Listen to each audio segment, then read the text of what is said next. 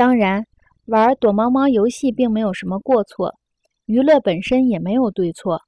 正如有些精神病学家指出的，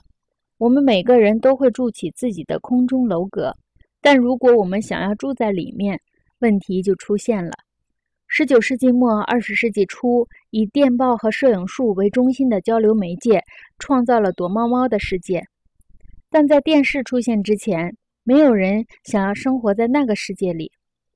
电视为电报和摄影术提供了最有力的表现形式，把图像和瞬息时刻的结合发挥到了危险的完美境界，而且进入了千家万户。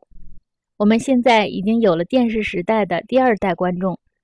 对于他们来说，电视是他们首选的、最容易接近的老师。在他们中的很多人看来，电视也是他们最可靠的伙伴和朋友。简单的说，电视是新认识论的指挥中心。没有什么人会因为年幼而被禁止看电视，没有什么人会因为贫穷而不得不舍弃电视，没有什么教育崇高的不受电视的影响。最重要的是，任何一个公众感兴趣的话题，政治、新闻、教育、宗教、科学和体育，都能在电视中找到自己的位置。所有这一切都证明，电视的倾向影响着公众对于所有话题的理解。电视在很多方面也以一种微妙的方式充当着指挥中心。例如，我们对于其他媒介的使用，在很大程度上受到电视的影响。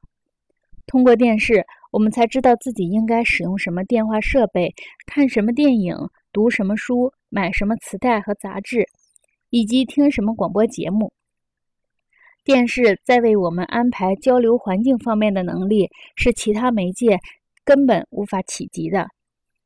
这里还有一个具有讽刺意义的小例子：